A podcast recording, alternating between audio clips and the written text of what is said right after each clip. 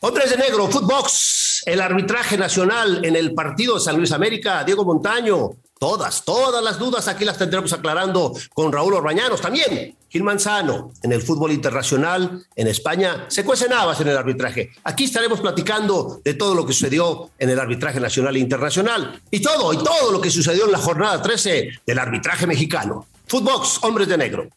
Esto es Hombres de Negro, un podcast con Raúl Orbañanos y Gil Alcalá, exclusivo de Footbox. Footbox, hombres de negro, ¿cómo están? Qué gusto saludarles. Uy, viene Buffet para platicar con Gilberto Alcalá. ¿Cómo estás, Gil? Qué gusto saludarte. Raúl Orbañanos, qué gusto saludarte, amigos de hombres de negro, Footbox. Este, Buffet, pero ya, ya se ha hecho costumbre tener buffet de hombres de negro en Footbox, este, y, y, no nomás nacional, internacional, en todos lados se cuecen habas, don Raúl, como se dice coloquialmente, y caray, quisiéramos ver mejorías en los árbitros, en los árbitros que están conduciendo y dirigiendo bastante regular a mal el famoso VAR. Pues vamos a ver, porque yo sigo sosteniendo, Gil, que el VAR es una gran herramienta, que el problema es quién lo opera. Totalmente de acuerdo, totalmente de acuerdo, Raúl. Fíjate que cuando nosotros subimos ahí que nos presentaron lo que iba a ser el VAR, ya lo hemos comentado aquí, era para jugadas muy, muy importantes, jugadas que, que, que, se convertirían en injusticias arbitrales, pero el error es parte del ser humano, ¿no? Y creo que hoy esta hermosa herramienta, que tú me lo dices, porque es una herramienta para, para poder quitar suspicacias por ahí que de repente salían, pues hoy se están generando más suspicacias con este VAR, ¿no? Eh, que determinados equipos, elecciones, se les da cierta preferencia, vamos a ponerle de alguna manera, en jugadas donde todo el mundo estamos viendo. Hoy sí podemos y tenemos la obligación de sancionar, criticar al árbitro, conforme el VAR, porque tienen esa posibilidad, Raúl. Vámonos con el señor Montaño, que me parece un buen árbitro, ¿eh? me parece un buen árbitro. En el partido San Luis contra América, tiempo añadido, y bueno, se presenta una jugada que, caramba, parece mano, y el árbitro, señor Montaño, va al bar, checa, recheca, recheca, recheca y dice que no es mano. Y después de eso viene el triunfo del gol del América, el gol del América que le da el triunfo. ¿Era mano o no era mano, Gil? No, bueno, la mano, la mano es clara, la, la, mano es clara, Raúl, el penal es claro. Yo no sé, de verdad, cuáles son los, cuáles son los puntos, ¿no? A, a, tratar o a, o, a, generarse dentro de la comisión de árbitros, ahí con los instructores, y qué es lo que les dicen, porque eh, eh, eso sí estaría muy interesante poder saberlo, porque eh, no es malo tener una crítica constructiva negativa en contra de tu árbitro. Al contrario, si los quieres ayudar, a los que están dirigiendo el bar, a los que están dirigiendo los encuentros, pues entonces hay que decirles la verdad, porque a final de cuentas lo único que hacen en esta jugada, para mí es mano, este, sancional y todo, pero y, y, y, generalmente las suspicacias vienen con estos grandes equipos que por historia, ¿no? Alguien por ahí se encargó de decir que eh, siempre se lo dio a la América y ahí están las consecuencias y vimos toda la clase de memes. Uno no quisiera que sucediera eso, te lo digo con, eh, con el corazón en la mano, como árbitro, pues pensando como árbitro, pero dan esas posibilidades de que la gente genere esas suspicacias hasta cierto punto creíbles, carajo, que es lo penoso. Te digo una cosa, Gil, aquí es de las jugadas en donde no he visto ni polémica ninguna, no he visto porque todos los exárbitros y los comentaristas y toda la gente de fútbol está de acuerdo que era penal. El único que no es el señor Montaño. Y me extraña porque es un buen árbitro. Me extraña, es, es un buen árbitro. No sé qué habrá apreciado él. Porque todo mundo, todo sí. mundo señala que es penal, ¿no? Ahora, te digo una cosa, ya no aparece a mitad de jornada el señor Montaño, ¿eh? No, a, a ver, ¿qué, ¿qué, aprecia y qué le dijeron de allá arriba?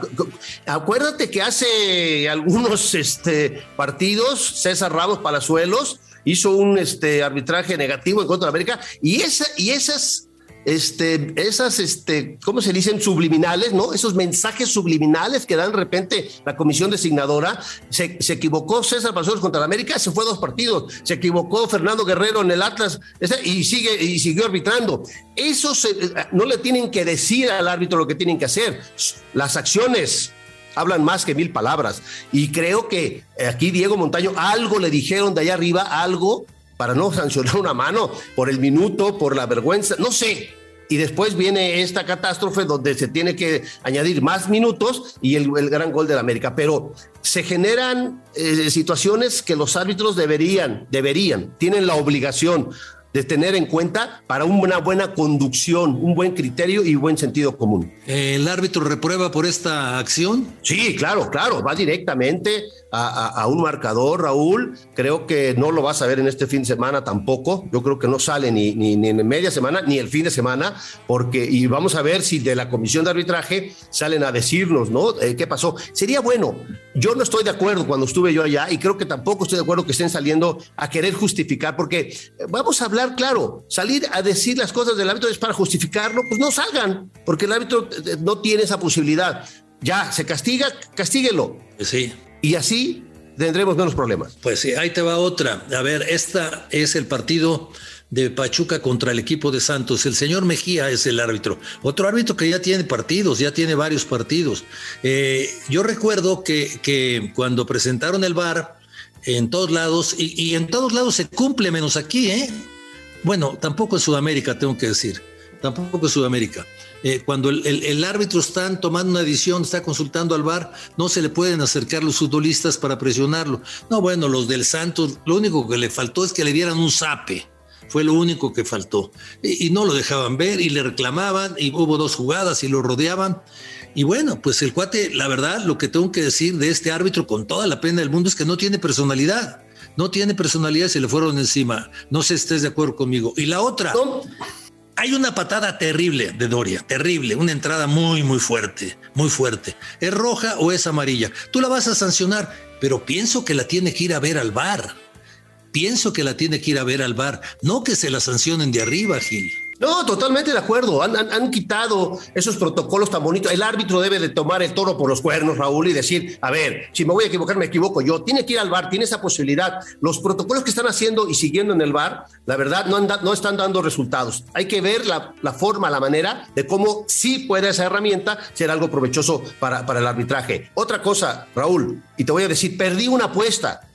Oscar Mejía, la semana pasada, bueno, su último partido, eh, eh, antes de la fecha FIFA, arbitró en Toluca. Zambuesa, bueno, si, lo, los, si los de hoy del Santos hicieron, le nalguearon, lo polvearon, lo talquearon, hace 15 días que jugó contra el, el Toluca y le hicieron lo mismo, peor, y lo vuelven a repetir. El chico ¿Qué no se dan cuenta que no puede pasar eso? No, no, no le puedes dar a un chico que tiene una actuación de, de, negativa, reprobable, como fue la anterior, y luego le das Pachuca. Perdí una apuesta y no es broma, ¿eh? Te lo puedo decir con quién perdí la apuesta. Con otro árbitro le dije, no, no lo van a poner. Por dignidad no lo pongan, porque eso es indigno lo que le hizo Zambuesa. Y, lo, y bueno, no, los todos los de Toluca le gritaron.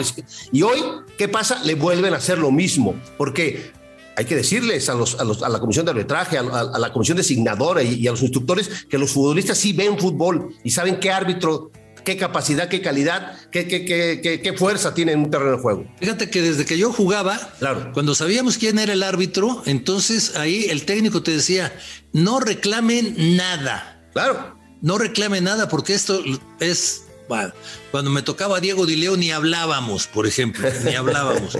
Pero luego te tocaban otros y decías, con este no hay problema. O sea, tú calificas a Este es barco. Tú los vas viendo, tú los vas viendo.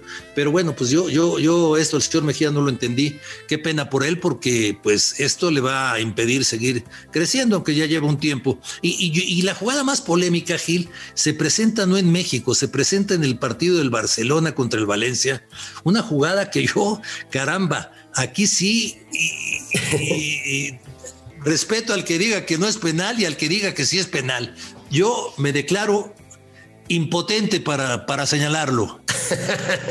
no, mira, ya, ya, la, ya la vimos, ya la analizamos, Raúl, pero este tipo de jugadas hay que entenderla.